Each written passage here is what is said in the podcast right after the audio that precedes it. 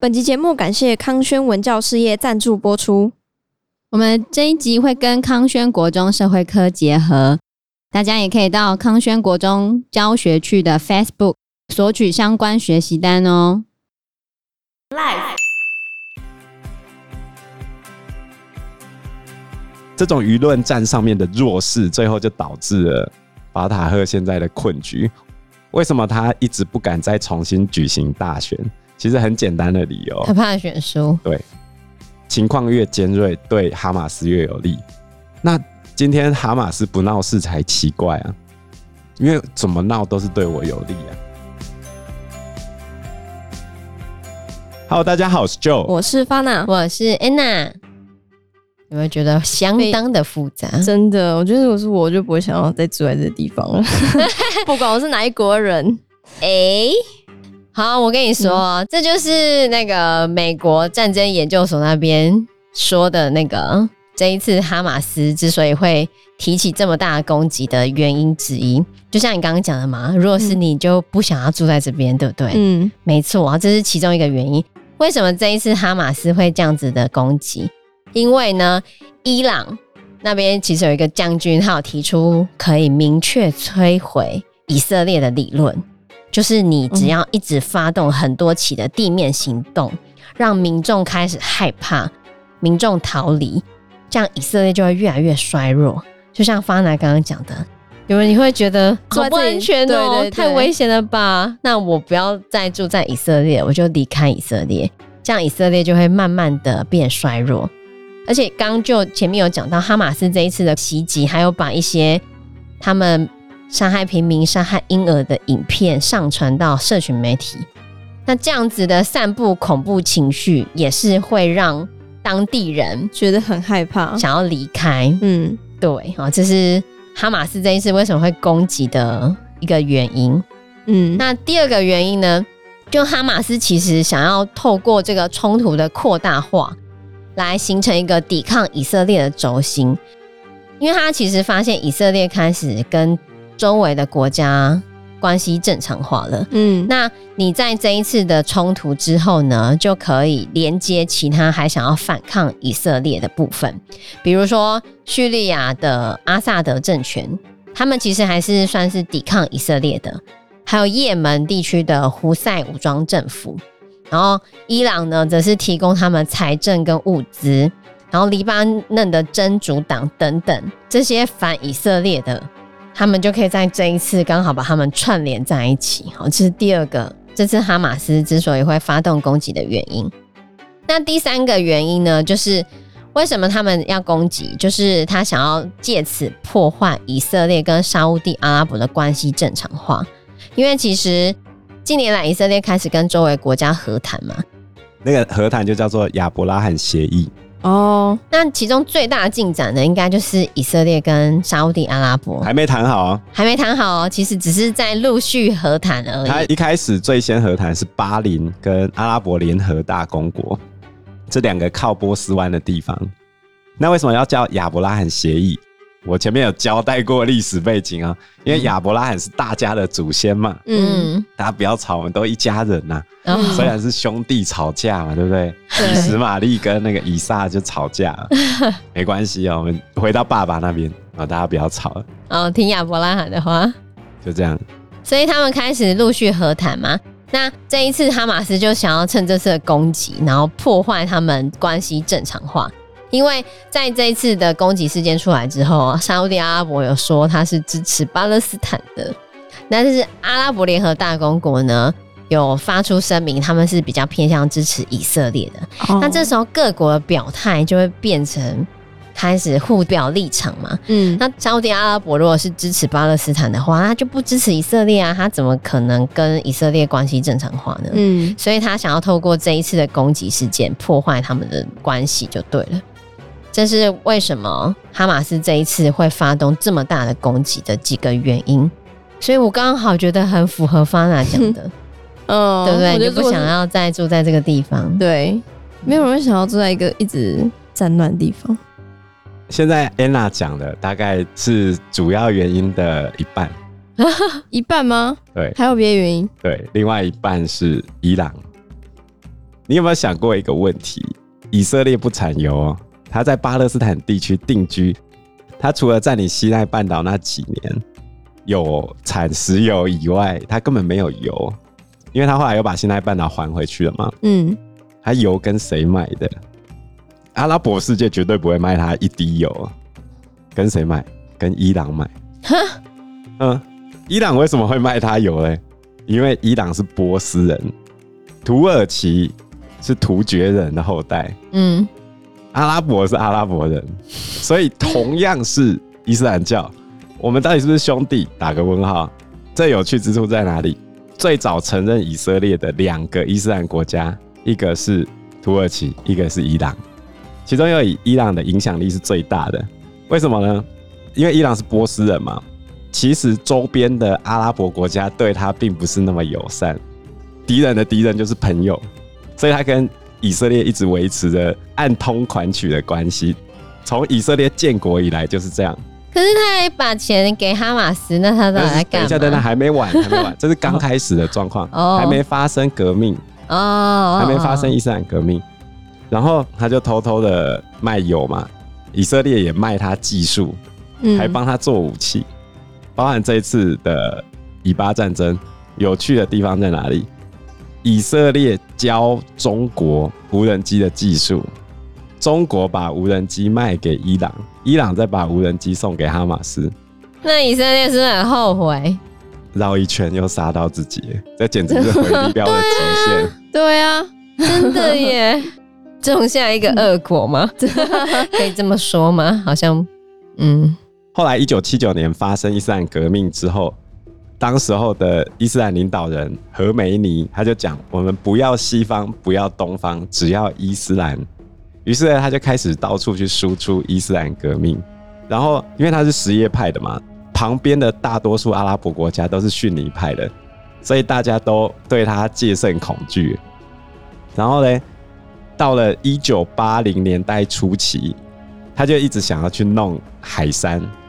还记得我们之前提过那个海山吗？嗯，记得。好老板，嗯，他去怂恿伊拉克民众说：“你们当初可以赶走英国人，那你们现在也可以赶走海山。”就怂恿他们什叶派的民众这样子。然后呢，他们还做了一件很贱的事情：何梅尼把在伊朗境内的库德族人赶走，赶到伊拉克去，然后赶去伊拉克之后跟。库德族说：“来，我们来反抗伊拉克。你应该建立一个属于库德族的国家。”很爱搞事哎、欸，嗯、这些波斯人。后来海山也知道他在搞嘛，嗯，所以后来两伊战争就开打，嗯，然后海山后来没赢嘛，没赢之后又去弄那个发动科威特战争、海湾战争，嗯、就波斯湾战争嘛，对，发动波斯湾战争。波斯湾战争打完之后，伊拉克苟延残喘了，海山这时候没力了。伊朗又觉得真是个好机会。伊朗本来也因为两伊战争的关系苟延残喘了嘛，结果 一举苟延残喘，对，两败俱伤啊。问题是波斯湾战争之后，美国把伊拉克整个打残啊，嗯，所以伊朗又开始活蹦乱跳，周边所有国家他们的反对党几乎背后的金主都是伊朗。哦，后来嘞。伊朗他们为了输出他们的伊斯兰革命，还成立了一个叫圣城旅。圣城旅，圣城耶路撒冷是圣城的那个圣城。哼，圣城旅，他的领导人叫苏莱曼尼，他就到处去教人家怎么发射火箭炮啊，当教官教你怎么使用这些武器，这样子。伊朗蛮闲的哈。他训练的最好的一支军队就是黎巴嫩的真主党，嗯，他就是训练这一批来闹以色列，所以两伊战争结束之后，以色列跟伊朗的关系就变得越来越不好，包含到现在这个状况，就是附近这些阿拉伯国家的反对党都是伊朗在后面支持的，那整个阿拉伯世界就越来越乱了嘛，圣城旅就到处搞恐怖攻击，所以在。二零二零年年初，苏莱曼尼就被美国暗杀死掉了。他他下车的时候，直接一发飞弹就过来，直接把他炸死。但是现在圣城旅本身还有三十万的士兵，真主党还有十万。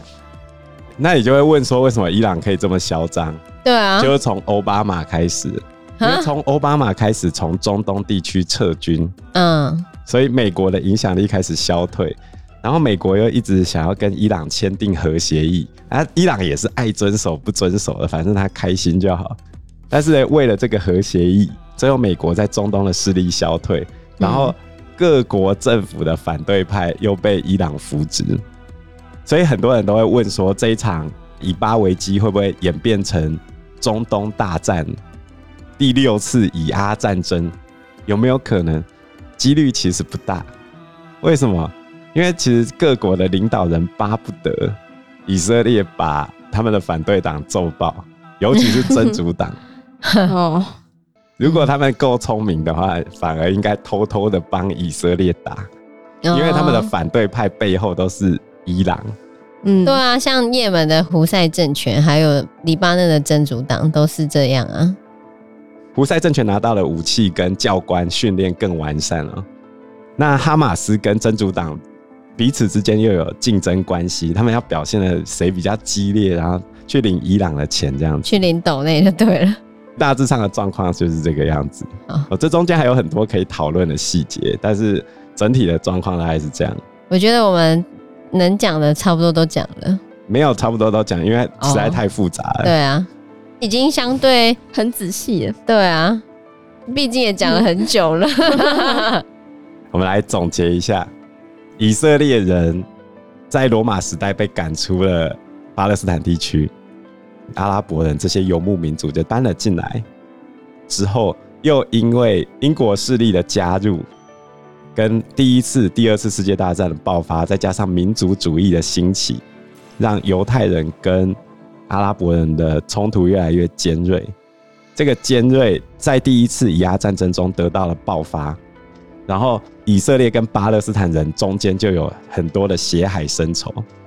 你现在去看很多新闻报道，巴勒斯坦人都会讲说：“我所有的一切都消失了。”这是以巴之间的关系。那巴勒斯坦旁边的阿拉伯兄弟们为什么不去救他？阿拉伯世界他们本身的族群也不完全一样，统治者之间的血海深仇，各国利益的不均等，嗯，还有教派的不一致，然后还有反对党背后的老大，也就是伊朗，在中东世界的控制能力越来越强，这些领导者又想要去反伊朗，所以才会有后面亚伯拉罕协议的出现。有其中一派的讲法是，伊朗为了阻止这个亚伯拉罕协议，所以才促使了这一次攻击行动的产生。这就是目前对二零二三年以巴战争的一个简要的概述。好，我们来评评理吧。评理时间到了，法拿，你觉得呢？你觉得谁是正义的一方呢？谁对谁错吗？谁比较可怜？很难说哎、欸，但我觉得应该还是被打的吧。两边都被打。嗯，以色列被打了之后，他又打回去啊。现在换巴勒斯坦被打，对。你要说谁可怜？很多人就跳出来讲说：“哎、欸，以色列都用轰炸了，无差别屠杀，医生的小孩也被杀死了。”那我今天反过头来问你：如果是你，你如何进到这个社区去把哈马斯的人一个一个拎出来？你怎么知道他是哈马斯？嗯，他是有在脸上写我是哈马斯啊。乌俄战争的时候，俄罗斯曾经把他们俘虏的乌克兰人一个一个审问，后来就不审问了，因为没办法分辨。嗯，战争就是没有人道的啦，我觉得。问题是这些极端主义者一直试图用自己极端的行动，把普通人卷入战争之中，而他们隐藏在普通人后面，把普通人当成肉盾。普通人真的很可怜。嗯。然后再让普通人出去换取他舆论上的优势啊！那问题是，这普通人难道不是被绑架的吗？对于以色列人来说是如此，对于巴勒斯坦人来说也是如此啊！我们全部都被极端主义者绑架。所以我记得我之前有讲过，这个世界就是少数派的世界。嗯，六个人一起去吃饭，其中五个人没意见，最后就只听那一个。好，我们去吃火锅好了。对，没错。我们外面的人可能会想说，这些平民百姓你应该表达意见啊，我就是反对这些极端主义者啊。问题是，从巴勒斯坦解放组织发展的过程来说，你是民众，你会挑选一个清廉、平常都在做善事的组织，还是一个贪腐，然后整天利益交换来交换去，也不知道他在后面做什么，拿了多少钱的一个组织？而且老实讲，法塔赫执政时间久了，他必定会有执政包袱，就跟我们现在执政党一样，都会被骂贪污啊，都会被骂言论管制啊。嗯。啊，问题是这种舆论战上面的弱势，最后就导致了法塔赫现在的困局。为什么他一直不敢再重新举行大选？其实很简单的理由，他怕选输。对，而且他势必选输，因为情况越尖锐，对哈马斯越有利。那今天哈马斯不闹事才奇怪啊，因为怎么闹都是对我有利啊。可是你也不得不说，哈马斯这些人是视死如归。比如说，第一波飞进去那些人都是单程车票，直接死。当然了、啊，他们不会活着出来的。有吧？他们最后不是抓了人质回去吗？大多数会死啊。哦、你怎么知道你是能回去的那个？也是啊。而且哈马斯的领导者也真的死了那么多人啊。嗯。那到底后面的幽灵是谁？我到底听谁的话再去送死？难道是古兰经吗？可是，在这么长的千年期间，鄂图曼土耳其没有发生这个事情啊，塞尔柱土耳其没有发生这个事情啊，大食帝国也没有发生这个状况啊。那背后的幽灵是什么？我提出我的个人见解，哦，就是民族主义，因为我们彼此之间并不认为我们是一起的。但是，你如果从政治来考量的话，你立刻让巴勒斯坦人全部进去以色列国。犹太人绝对投票投输的，你要怎么解决这个问题？宽容啊！那犹太人一定会失去政权哦。嗯，而且你宽容，你怎么能保证对方宽容？对啊，这就是问题。对，我觉得这是麻烦点在这里。我对你好，不代表你会对我好。嗯，所以为什么阿拉法特跟拉宾的和谈会失败？因为你没办法控制底下人怎么想。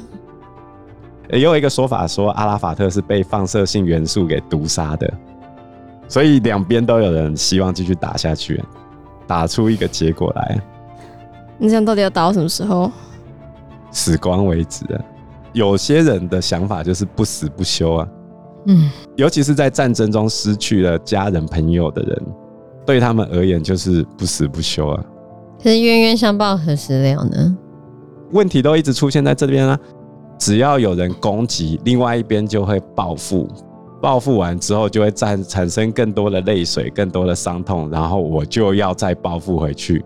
嗯，所以这个螺旋就一直不断的扩增，太难了。时至今日，这个问题已经无解了，因为这前面太多的血海深仇啊。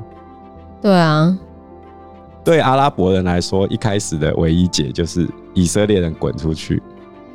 但是对以色列人来说，他就觉得他们就只是想要一个家，一个可以定居的地方。对啊，他们只是想要他们的国家。那你觉得以色列人的理由不成立吗？就是如果拿圣经来说，你家就是我家的话，到底成不成立？嗯，而且我后面也是用钱跟你买的啊。嗯，对啊，我也是用钱跟你买这些土地啊，也不是全部都是。要求你直接给我，对啊，哎，很难呢、啊。就算以色列人合法买到巴勒斯坦的土地，附近的阿拉伯人也会想，那你也不应该建立你的政权。对大多数阿拉伯人的想法来说是这样。你就算买了地，你也只是住在这边的人，你也不可以在这边成立你的国家。有这么严重吗？就是为什么这个仇恨可以延续这么久？就没办法解决了，我觉得 这个仇恨为什么可以延续那么久？我们只谈当下的仇恨，我的家人朋友死了，就这么简单。我绝对跟你拼到底啊，好吧？对于平民百姓来说，我能认知到的一件事情就是我的生命、财产、家人朋友的损失嘛。嗯，对巴勒斯坦人是如此，对犹太人、以色列人也是如此嘛。大家都觉得我是被欺负的那一方啊，对啊，你也的确都可以找到我是被欺负那一方的理由跟借口，所以真的很难讲谁对谁错了。也没有办法说谁比较可怜或谁比较不可怜，也没有人是真正无辜的，没办法找出谁是正义的一方的一个情况，对啊。如果你从圣经来解释的话，以色列人就是对的。但是我相信大多数的台湾人是无法接受用圣经的这一套，因为觉得这不理性。嗯、我有听到一个教授是以圣经为理由支持以色列哦，他就说这块地板就是以色列的，不用谈了，后面都不用讲了。哦，那我觉得可以接受。这件事情的人应该，但是因为我们不信教啊。对啊，嗯，就是你如果去除掉宗教信仰的话，会觉得这根本没有逻辑啊。谁跟你啊？就是你会觉得，那我现在用七八世纪的时候完成的《古兰经》在管控现在的人，你觉得这样合理吗？不合理。对啊，其实两年前就已经埋下这件事情的种子了。在东耶路撒冷有一个区域叫做谢赫贾拉区，这一区已经住了巴勒斯坦人。结果呢，有犹太的财团来讲说，他们一八七零年就已经把这一个社区的土地买下来，而且还拿出证据哦，真的买了。如果你觉得千年太长的话，那你觉得一八七零年到现在算太长吗？够近吧，还有文件证明。嗯，所以法院判犹太财团赢了，然后巴勒斯坦人必须离开。这件事情群情激愤。对巴勒斯坦人来说，这是不成立的。你这个东西的法律效力存不存在都是问题。嗯，所以他们就继续打官司。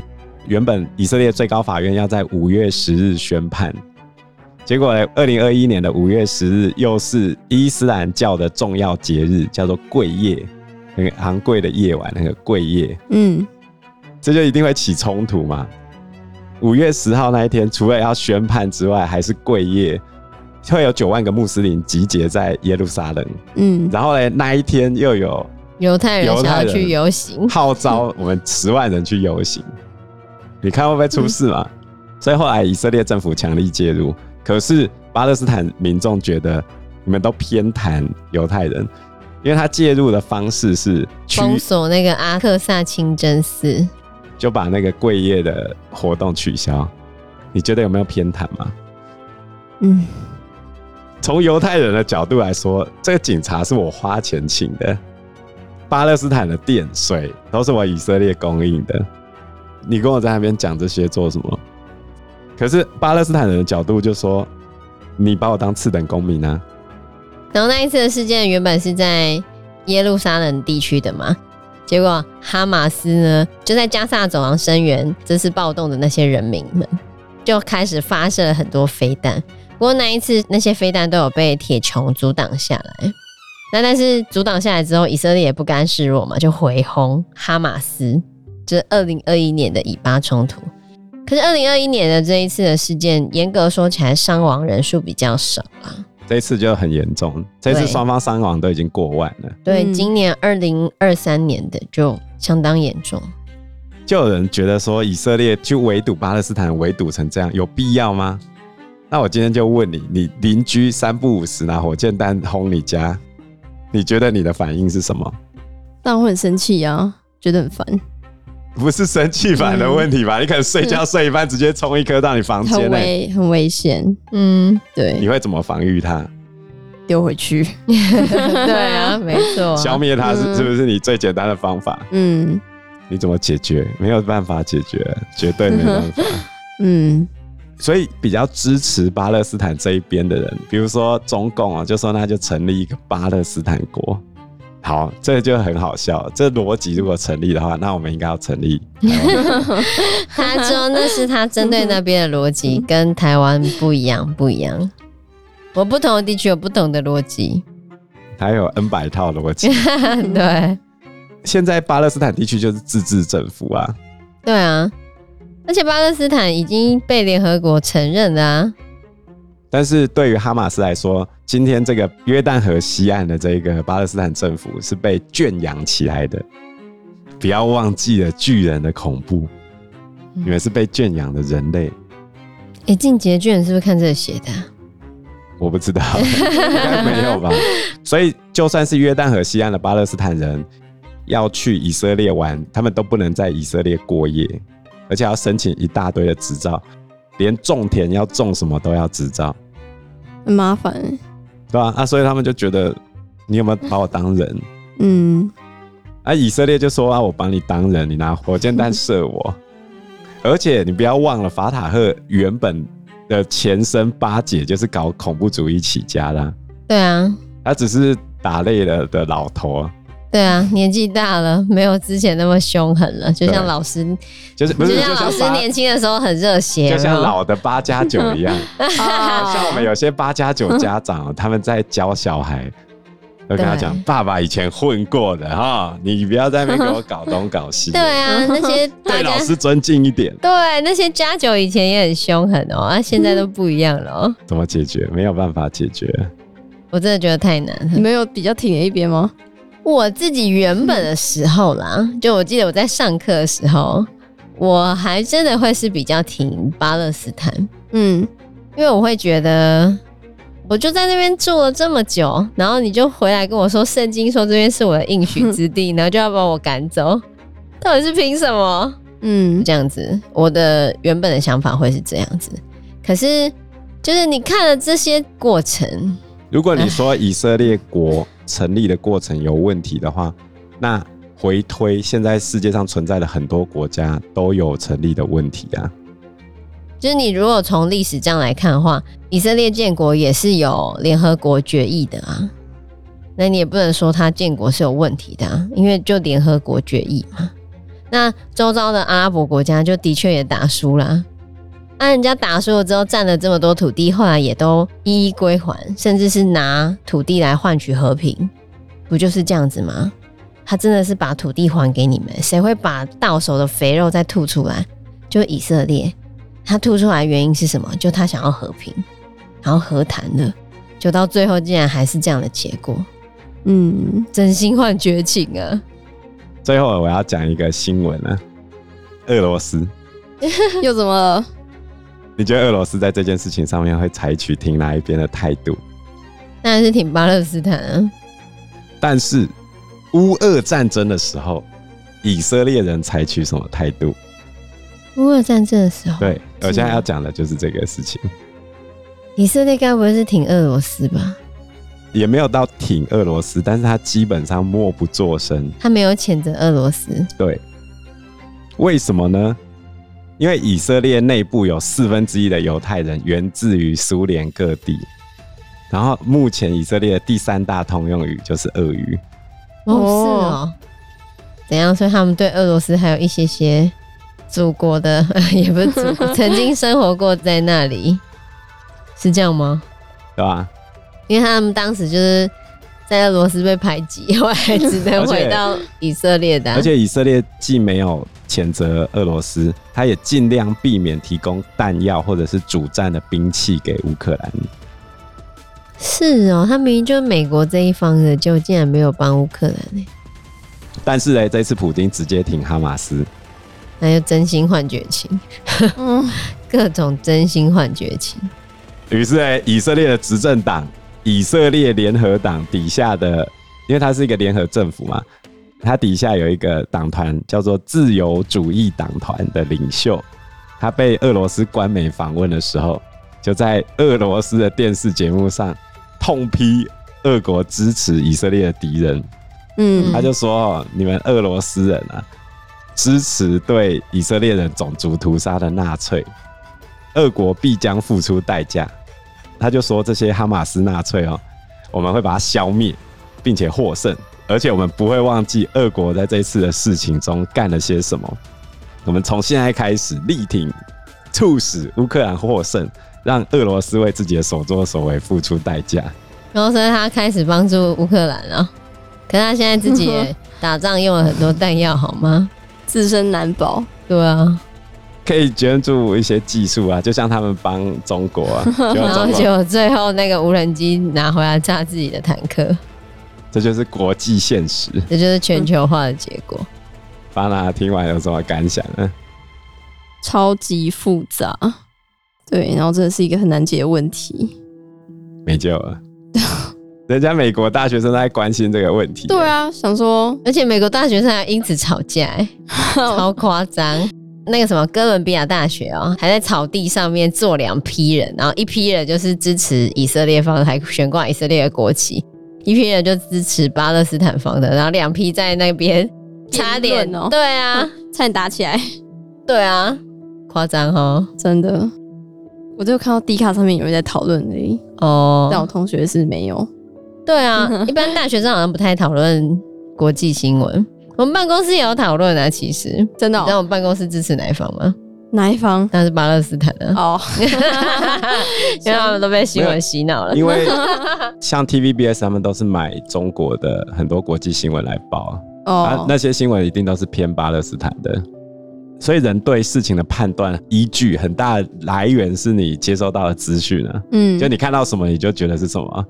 我如果从小到大我只看圣经的话，我觉得一定是以色列人对啊，真的。啊，如果我从小到大都只看央视的话，我也觉得巴勒斯坦人是对的。那你如果从小到大都看 TVBS 的话，你也会觉得巴勒斯坦人是对的。是，因为我们台湾没有预算让那些记者去当地看啊。你真的去当地看，你也会觉得巴勒斯坦被轰炸好可怜。但反过头来说，犹太人今天被屠杀被掳走，不可怜吗？对啊，所以站在二次大战结束之后的氛围，就会真的觉得犹太人很可怜啊，死了那么多哎、欸，死了六百万人，他们只是想要一个国家。嗯，好啦，没办法解决，只能就这样看下去。我们很多议题最后都只能这样看下去。对啊，这就人生了。嗯，是能怎么办呢？希望我们也可以继续维持我们目前的和平。嗯，就有些极端主义者不想放过我们了。我跟你讲，嗯、台湾人大多数都不想打的。嗯，这件事情对台湾会不会有影响呢？不能说完全不会有。如果这一件事情继续扩大的话，或者是以色列对巴勒斯坦的战略如果有错误，或者是拖长时间的话，影响就会急剧加大。会不会影响到台湾？我认为还是有那么一点机会。如果迅速结束，比如说前面几次中东战争六天啊、二十天结束，那也就算了。但是时间越长越不利，这是以色列必须要解决的问题。嗯，好，那我们这期节目就进行到这个地方，谢谢大家，谢谢大家，谢谢大家，拜拜，拜拜，拜拜。